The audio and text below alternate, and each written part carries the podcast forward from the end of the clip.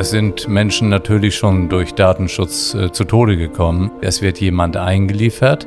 Die Ärztin kennt diesen Menschen nicht, weiß nichts um die Vorgeschichte. Natürlich ist das eine viel schlechtere Ausgangsbasis und äh, wir leisten es uns über viele Jahre, diesen Zustand nicht zu verändern. Es ist jemand äh, Arzt geworden und dann war es so. Ja. Ähm, der hat ja nie wieder ein Coaching bekommen Aha. und gesagt, wie verhalten Sie sich eigentlich zu den Patientinnen und Patienten oder zu Ihren Mitarbeitenden? Gehen Sie mit denen gut um? Das war immer auf die Initiative Einzelner ausgelegt. Und ich glaube, so geht es nicht mehr. Wir leben in Bredeney, fühlen uns super wohl, gehen ganz viel spazieren, haben einen kleinen Hund, der auch die Bewegung fordert. Man kann in den Wald gehen, wir gehen runter zum Baldeney See, das ist ja alles ein Traum. Hat der Hund schon seinen eigenen Instagram-Kanal? Ja. Zu Hause in Essen, ein Podcast der Sparkasse Essen. Mit Tobias Häusler. Ja, herzlich willkommen zu dieser Folge. Ihnen ganz persönlich. Das ist ein Podcast einer Bank oder Sparkasse ohne Finanzthemen. Das hat uns einen deutschen Preis beschert äh, kürzlich, den Pepe Digital Masters Award. Als eines der innovativsten Unternehmen in diesem Bereich, musste ich ablesen, hat die Jury gesagt, war auch ein schöner Tag in Heidelberg. Aber was wirklich zählt, ist natürlich, dass Sie gerade in diesem Moment mit dabei sind, dass Sie diese Episode hören, dass Sie sie abonniert haben, unsere Serie. Und dass Sie sagen, ja, mich interessiert schon heute, warum es sich gut in Essen leben lässt und was im Morgen noch alles Großartiges passiert. Essen ist schon jetzt einer der Medizinstandorte Europas. Das verdanken wir auch einem Vordenker, dem ärztlichen Direktor und Vorstandsvorsitzenden des Universitätsklinikums Essen, Professor Dr. Jochen A. Werner. Das A steht für Alfred. Er leitet diese ja, Stadt in der Stadt, muss man sagen, mit fast 10.000 Mitarbeitenden in Holsterhausen. Seitdem treibt er die digitale Transformation der Uniklinik voran, das Smart Hospital. Die Idee ist ganz einfach. Wir gehen ja gerne zu der Ärztin, zu dem Arzt, von der und dem wir wissen, der hat die OP schon tausendmal gemacht.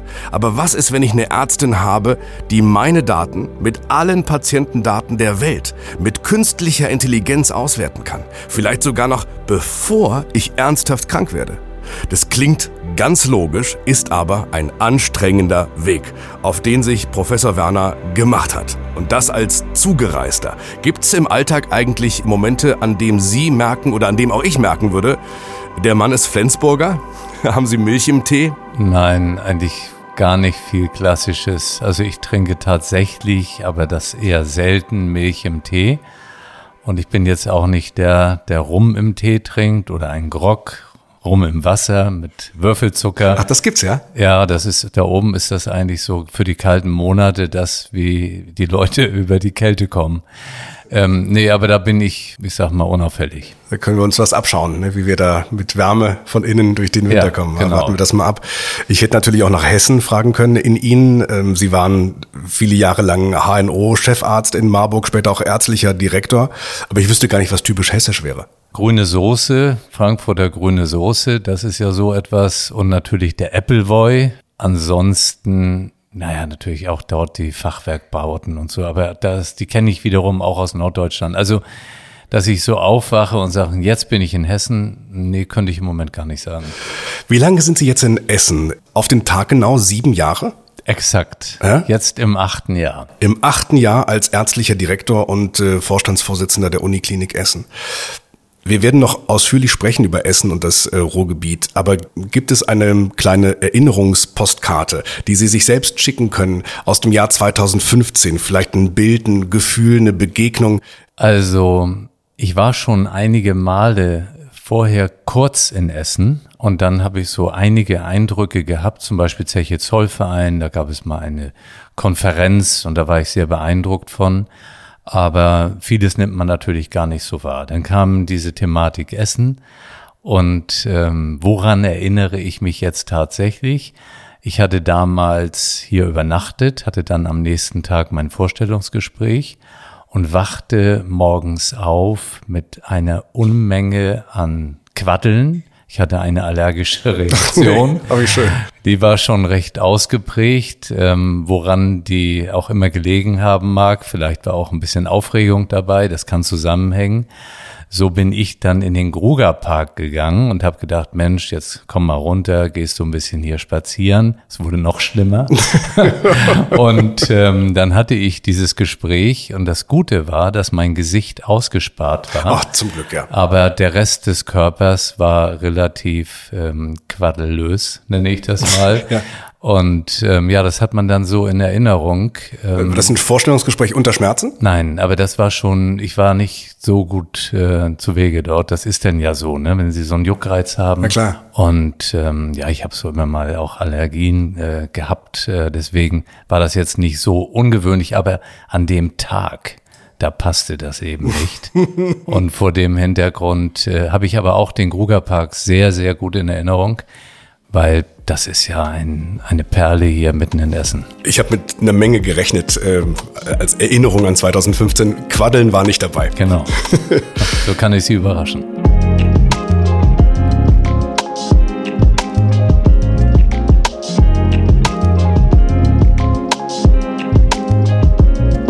Sie sind HNO-Arzt, ähm, waren das lange leidenschaftlich. Ich weiß sofort, was ein HNO äh, macht.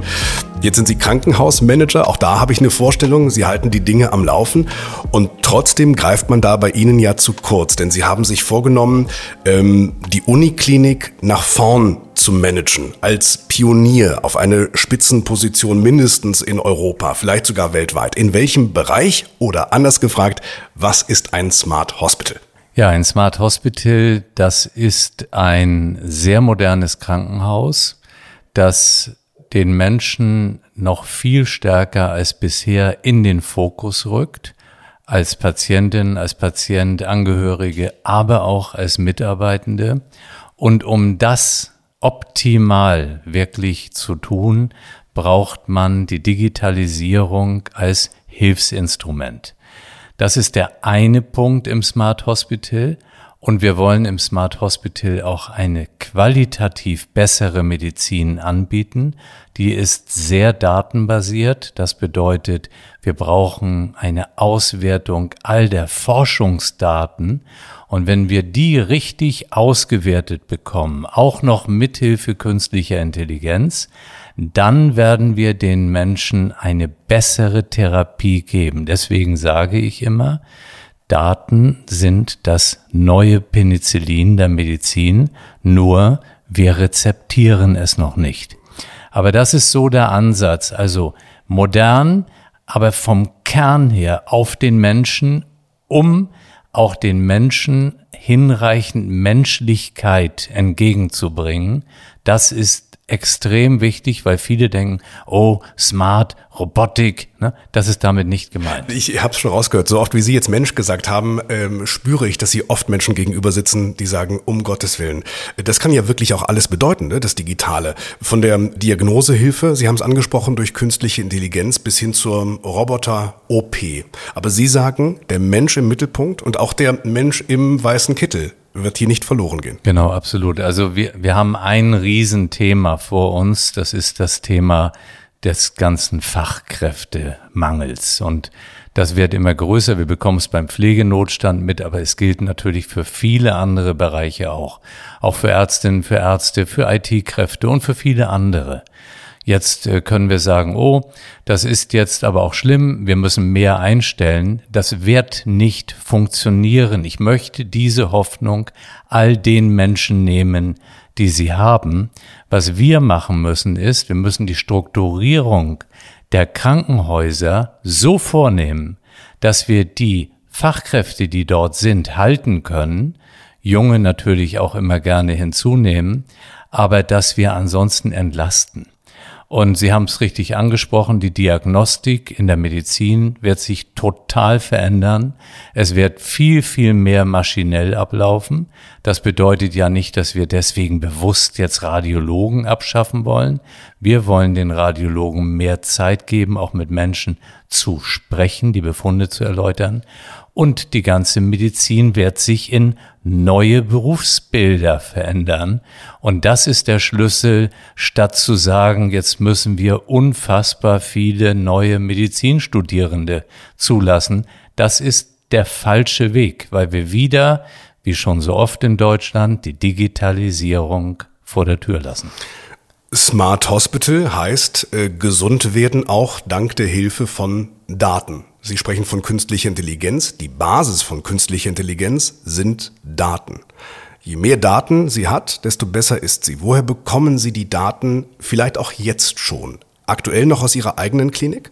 Genau, wir haben ja ganz viele Daten auch zur Behandlung, zur Analyse, zu Mustern, äh, ob in der Radiologie, am Augenhintergrund, ähm, die Lebensdaten, das heißt, welche Symptome haben die Menschen, ähm, welche Anamnese liegt vor. Das ist alles in Daten transferierbar. Aber klinikintern noch? Oder gibt es da mittlerweile schon einen weltweiten Austausch, mit dem sich die Welt ja schwer tut? Ne? Wir tun uns alle schwer, weil die Daten ja schon Schwierigkeiten haben, aus dem Krankenhaussektor in den niedergelassenen Sektor zu gehen, weil man wieder fragt, ist das denn aus Datenschutzgründen möglich?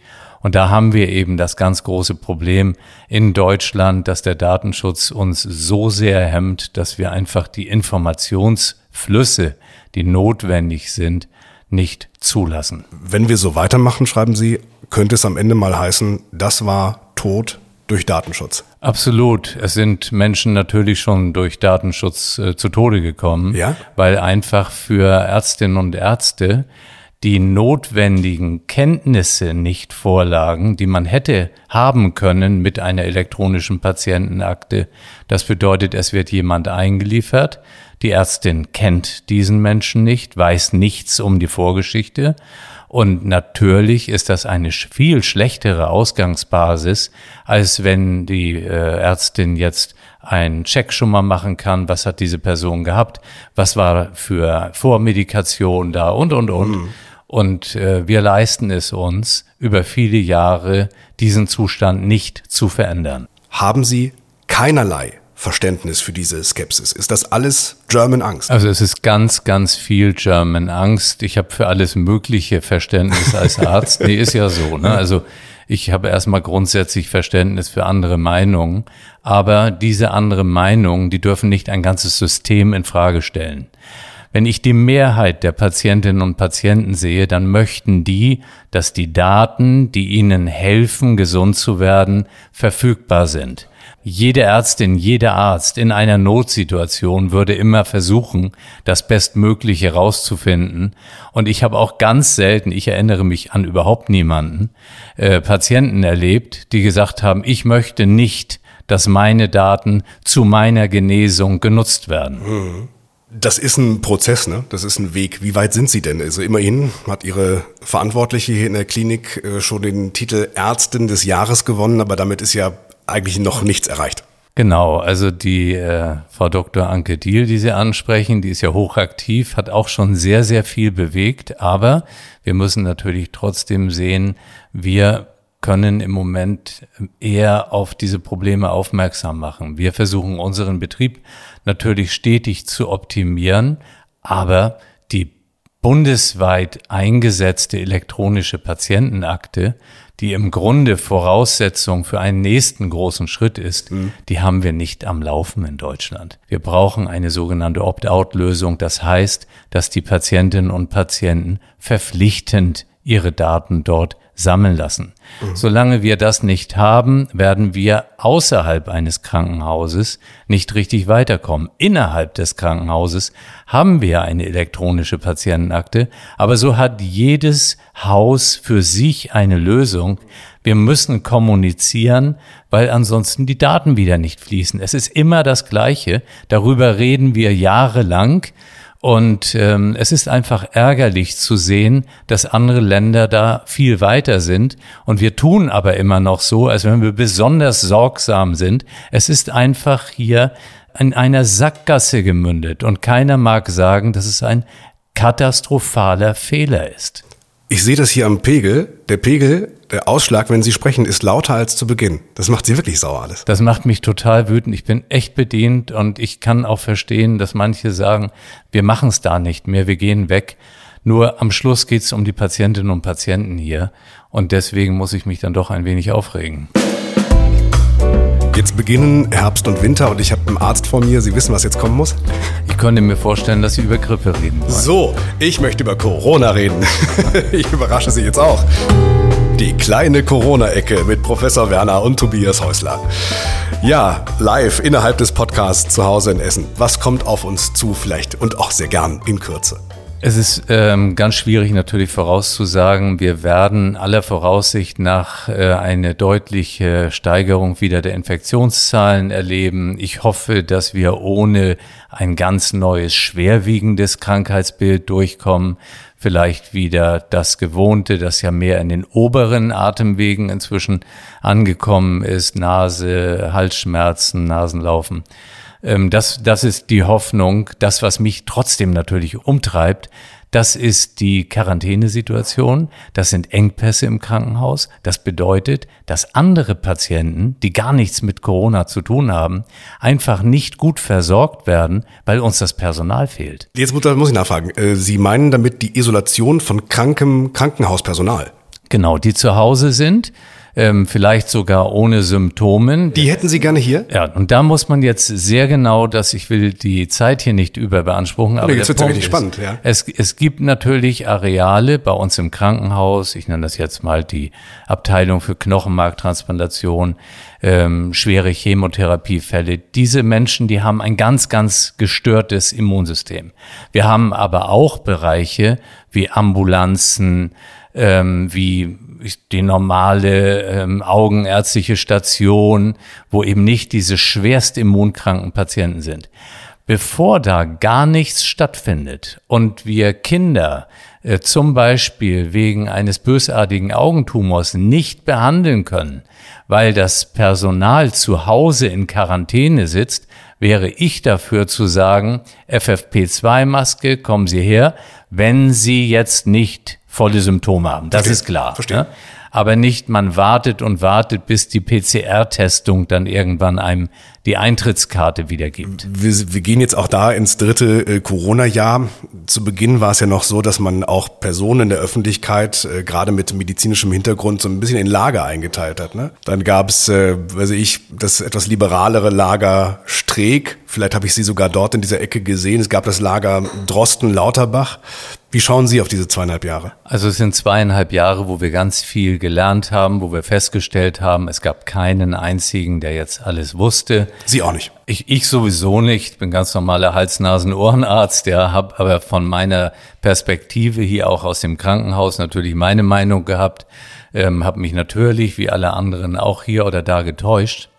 Nur, wir haben zweieinhalb Jahre jetzt durch. Da müssen wir uns doch zugestehen, dass wir als Krankenhäuser wissen, wie wir mit dieser Pandemie umgehen. Und wir können nicht ein zusätzliches Regelwerk äh, brauchen, das uns jetzt wieder in der Handlung einschränkt, weil wir damit Krebspatienten, schwerstkranke Herzpatienten am Schluss schädigen. Jetzt äh, irgendwie ärgere ich Sie schon wieder zum zweiten Mal. Was sind die Themen? Ähm, also frage ich, Sie raten auch zu einer gewissen Gelassenheit? Denn ich frage ganz bewusst, wenn Sie gelassen bleiben, bleiben, glaube ich, alle ein bisschen gelassener. Das erste Jahr war ein anderes Jahr. Wir mussten erstmal über die Krankheit lernen. Ähm, heute fordere ich eine Gelassenheit für die Krankenhäuser, fürs Krankenhausmanagement, die Infektiologen, die ganzen Spezialisten. Wir setzen uns in dieser Phase teilweise täglich zusammen. Wir monitoren an dem aktuellen Geschehen. Und dazu brauchen wir nicht ein permanent sich änderndes Regelwerk, wo wir dann sagen, jetzt gehen wir den oder den Weg, weil hier ist die Kompetenz, hier sind die Menschen, die damit arbeiten und da braucht man das Vertrauen. Das kann man nicht von einem grünen Tisch gleichermaßen gut machen. Das ist ein großes Zentrum, das wir haben. Wir hatten während der vorhergehenden Phase mit am meisten Covid-19-Patientinnen und Patienten in Deutschland. Und dann sage ich doch, dann vertraue ich denen jetzt mal. Und so sehe ich aber auch unseren äh, Ansatz hier. Schließen wir Corona damit ab und kommen zur Liebe. Ist das nicht schön? Was gibt es Besseres?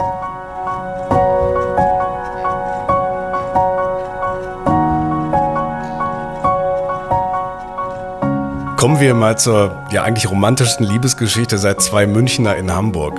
Das ist der Flensburger in Essen. Bekannt ist, Sie sind noch lang nicht 64. Ja? Absolut. Dann kenne ich äh, Ihre bezaubernde Frau, die eine Meisterin ist, auch im Bereich Social Media. Das freut und wundert mich zugleich. Ähm, neulich auf einem Kongress sah ich, Sie standen auf der Bühne, sie machte im Hintergrund äh, Interviews mit weiteren Gästen. Also sie ist da sehr aktiv. Sie ist total aktiv. Das, äh, das hat sie gepackt, dieses Social Media Fieber. Sie sieht sich dort eben ihrem Alter entsprechend. Das ist ja auch keine große Gruppe. Ja. Und ähm, vor dem Hintergrund, da vergeht quasi kein Tag, ohne dass irgendwelche kleinen Clips etc. aufgenommen werden.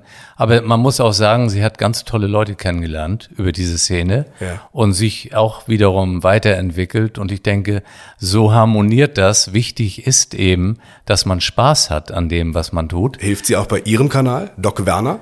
Ähm, sie hilft immer wieder dabei, weil ich kann das alles gar nicht Ach. machen. Das ist ähm, teilweise sind es so viele Informationen, die man immer wieder aktualisieren müsste. Aber wenn man ehrlich ist, hat sie mit ihrer eigenen Tätigkeit inzwischen genug zu tun. Kinder haben Sie auch? Ähm, wir haben drei Kinder und ähm, die sind aber alle im Erwachsenenalter. Äh, die Kinderkrankheiten sind damit bewältigt. Heißt aber auch, dass keins der drei aus dem Ruhrgebiet gebürtig stammt, haben Sie diese Virusinfektion Ruhrgebietsliebe weitergeben können? Ja, ich glaube, also bei einem auf jeden Fall. Das ist schon ein Schritt, ne? egal Natürlich. von wo hierher zu kommen. Natürlich, ne, absolut, genau. Und der Älteste, der lebt in London. Ähm, ja, von der Seite her, der ist im Fußball dem Ruhrgebiet sehr nahe, ja, und er sagt immer, er hat auch alle möglichen Stadien der Welt besucht, aber er sagt, was er bei Rot-Weiß Essen hier erlebt, das ist für ihn das Highlight. Ne? Also, und das ist schon, der geht ja äh, zu Chelsea und so. Also, äh, das ist ja, aber er, er sieht das hier als eine ganz besondere Begeisterung das RWE-Stadion. Das, das ist es auch, ne? Ja. Also das äh, hat mich auch nach den ersten verlorenen äh, Heimspielen oder auch insgesamt Spielen in der dritten Liga so gewundert, dass die Fans da stehen und sagen, jetzt kommt erstmal an in der Liga. Die sind ja keinen Zentimeter zurückgegangen. Die sind ja. einfach weiter dabei geblieben. Ja. Während die Bayern schon sagen, komm, kompletten Vorstand auswechseln. Ja. Beleuchten wir doch mal jetzt Essen Unsere schöne Stadt ähm, aus der Sicht eines zugezogenen Flensburgers, Top-Mediziners, der ja wohnorttechnisch ja auch die freie Auswahl hätte. Äh, Sie könnten ja genauso nach London gehen und Chelsea anfeuern. Ähm, was ist die Stadt Essen für Sie? Also ich bin, ich kann es auch für meine Frau sagen, wir sind total angekommen hier. Ähm, ich fühle mich super wohl. Ich mag die Menschen gerne, die sind offen können auch mal lachen. Anders als in Mittelhessen, dort sind die Menschen eher etwas verschlossener. Ach, ja. Ich dachte, die hätten so einen großen Humor. Nee, das ist aus deren Sicht, aber ich kenne es ja als Zugereister. Ja, und gut, in Flensburg oben, da ist es natürlich auch nicht, dass man auf den Tischen tanzt. Ne? Ähm, aber ich mag es gerne und ich habe einen, einen riesen Respekt vor der Lebensleistung der Generationen zuvor. Äh, die hier dann tatsächlich eben im Bergbau gearbeitet haben. Wir fühlen uns total wohl. Deswegen sage ich ja auch immer gerne, was dann ist. Ähm, wir werden hier bleiben. Ähm, wir haben auch noch ein anderes Standbein gehabt, immer wieder in Frankfurt. Mhm. Frankfurt ist auch, wenn man jetzt über Hessen spricht, ist natürlich Frankfurt schon eine, eine ganz besondere Stadt. Aber Essen hat dann doch noch einen Punkt davor. Ist auch eine anders unterschätzte Stadt. Also ja. man fühlt sich in Frankfurt erstaunlicherweise sehr schnell wohl, war meine ja. äh, Erfahrung. Äh, wir bleiben mal in Essen. Das heißt, Sie sagten gerade, wir können hier uns auch vorstellen zu bleiben. Das heißt auch nach dem Ruhestand? Ja, absolut. Wo leben Sie denn gerade aktuell? Wir leben im, äh, in Bredeney, fühlen uns super wohl, gehen ganz viel spazieren, haben einen kleinen Hund, der auch die Bewegung fordert. Und ähm, vor dem Hintergrund, man kann in den Wald gehen, wir gehen runter zum Baldeneysee, das ist ja alles ein Traum. Hat der Hund schon seinen eigenen Instagram-Kanal? Ja, der hat einen Instagram-Kanal mit über 4000 Followern. Selbstverständlich. Wollen Sie den hier nennen? Haben Sie den im Kopf überhaupt? Dog Lover. Dog Lover? okay. Aber dann ist der Dog diesmal nicht mit C, sondern mit G. Der ist mit G, genau. Und das ist der fortgesetzte Kanal von unseren anderen Hunden, die leider verstorben sind. Okay. Aber so, so ist es für uns auch ein bisschen ich sag mal, gelebtes Fotobuch, Ja. wo man sich dann gerne erinnert an die eine oder andere Begebenheit. Ähm, manches überrascht hier ganz sicher positiv. Herzliche Einladung. Wo können wir besser werden? Was muss sich hier ähm, noch verändern? Wo ist Potenzial? Vielleicht auch ganz konstruktiv. Also es ist natürlich eine Stadt, die auch wieder in unterschiedlichen Stadtteilen ähm, quasi aufzugliedern ist. Und da gibt es natürlich Stadtteile, die einfach weiter optimiert gehören. Das ist außer Frage. Es gibt ein paar Dinge, meine Fußballleidenschaft, aber die hört eben auf, wenn ja zu viel auch manchmal Aggressivität da reinkommt. Ähm, ich bin überhaupt kein Freund von diesen ganzen Pyrotechniken. Und das macht viel kaputt. Das macht auch im Ansinnen von anderen beim Blick auf Rot-Weiß-Essen was kaputt. Und das ist so super schade, weil die allermeisten ja wirklich viel Freude haben wollen und das auch ausspüren. Und das sind so Dinge, die mag ich nicht. Die mag ich aber auch in keiner anderen Stadt.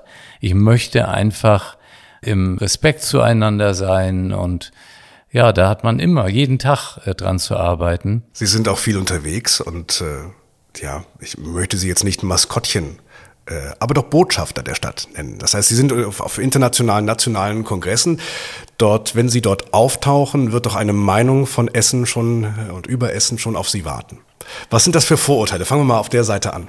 Also wenn, wenn man im Ausland ist, ich würde mit dem Ausland anfangen, da wissen jetzt viele nicht äh, Essen quasi Ist das dann, zuzuordnen. was ist es dann? Ist es dann in der Nähe von Köln oder was sagen Genau. Ja? Genau. Also Köln kennen die Menschen eben Cologne. Ne? Ja. Das, das ist einfach so. Manche kennen auch Düsseldorf. Dann erklärt man das. Dann erzählt man ein bisschen was zur Schwerindustrie. Was war da? Und das kann man auch gut erklären. Also ähm, da, da denke ich, trifft man auf eine erstmal nicht vorgefasste Meinung. In Deutschland ist das anders. Da haben viele noch so die Meinung vom Ruhrgebiet, äh, wie das mal war, wie ich es ja auch nicht erlebt habe, aber aus Erzählungen natürlich kenne. Mein Vater, der war öfter mal hier, der hat dafür, äh, davon erzählt. Und äh, da muss man sich erklären. Und das mache ich aber auch gerne. Ich freue mich auch, wenn uns Freunde, Freundinnen besuchen kommen und wir Essen hier ein bisschen zeigen können. Die unterschiedlichsten äh, Abschnitte der Stadt und der Gegend, ähm, die sind fast alle völlig überrascht. Ja. Das haben wir nicht gedacht. Deswegen müssen die Menschen auch mal in eine andere Stadt fahren. Ich kenne ja auch äh, Leute, die sind quasi geboren in ihrem Dorf und sind dann im, immer in dem Dorf geblieben und ähm, sind dann dort auch in den Ruhestand gegangen. Das ist bestimmt auch alles gut, aber ich glaube, es ist heute notwendig, dass man sich ein Bild selbst macht von anderen Regionen der Welt. Ähm, deswegen bin ich immer dafür, ähm, ja, woanders hinzufahren und auch mal nachzufragen, mal in ein Museum zu gehen und sich damit auseinanderzusetzen. Man versteht dann auch die Tagesschau besser. Ja. Das war, ich war früher mal sehr, sehr viel unterwegs und dann hat man eben gesehen, was weiß ich, da war irgendwie ein Unwetter äh, auf den Se Seychellen und man hat's vor Augen. Nur so am Fernsehen kann man nicht äh, das nachvollziehen. Wenn man sich das leisten kann. Das ist unser Schwester-Podcast zu Hause auf den Seychellen. Äh, Kann ich natürlich auch nur sehr empfehlen. Ist dann vielleicht Sparkassen Seychellen. Aber mittlerweile, und das glaube ich gehört zu so einer Reise auch dazu, muss man ja auch immer wissen, von wo man sie beginnt und wo sie wieder endet. Und das ist für Sie, kann ich das zusammenfassen, zu Hause in Essen. Absolut.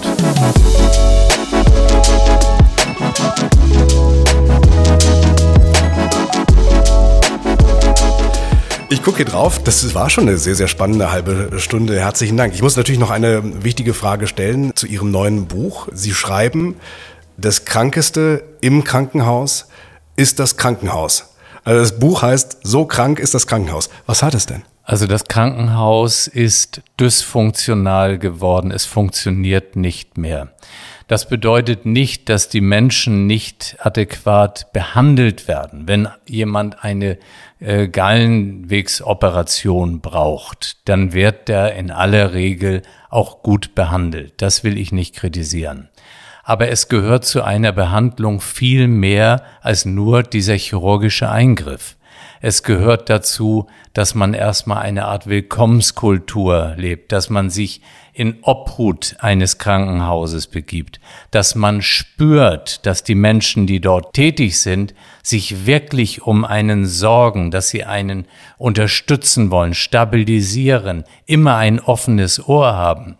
Weil die Menschen, die ja reinkommen in ein Krankenhaus, krank sind. Wenn man krank ist, hat, ist man immer etwas dünnhäutiger. Dann kann man nicht gut eine Wartezeit verkraften und auch kein böses Wort. Man muss mit Kranken anders umgehen. Deswegen lässt sich auch ein Krankenhaus nicht mit einer Hotellerie vergleichen, wo ja jemand gesund hinkommt, wo alles äh, dann nett sein soll. Hier sind Kranke. Und diese Schulung, ja. das, also so geht's los. Verstehe, äh, aber jetzt stellen Sie ja hier nicht besonders unhöfliche und schlecht gelaunte Menschen ein, sondern die haben ja bestimmten Grund, warum diese Kultur hier noch nicht richtig angekommen ist. Was fehlt Ihnen? Zeit? Fehlt Ihnen Zeit für den einzelnen Menschen? Also zuerst einmal ist das verpasst worden über Jahrzehnte, die Menschen zu schulen, die im Krankenhaus arbeiten. Okay. Es ist jemand äh, Arzt geworden und dann war's so. Ja. Ähm, der hat ja nie wieder ein Coaching bekommen Aha. und gesagt, wie verhalten Sie sich eigentlich zu den Patientinnen und Patienten oder zu Ihren Mitarbeitenden? Gehen Sie mit denen gut um? Machen Sie das nur für Ihren Berufsstand? Wie gehen Sie mit der Pflege um? Mit Pflegekräften. Ja. Machen Sie dann das vielleicht so, dass Sie auch mal abends essen gehen? Gehen Sie vielleicht in eine Pizzeria? Machen Sie ein Sommerfest? Was machen Sie überhaupt? Es ist nichts dergleichen passiert.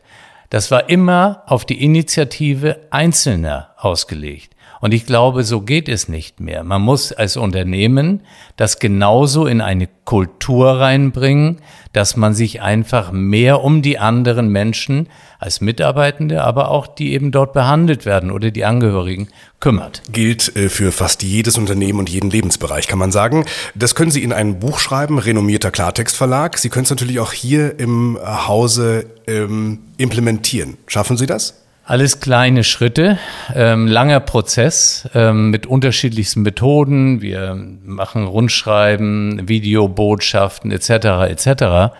Schnell geht gar nichts, aber ich war gerade heute bei der Begrüßung der neuen Beschäftigten. Das machen wir jeden Monat. Toll.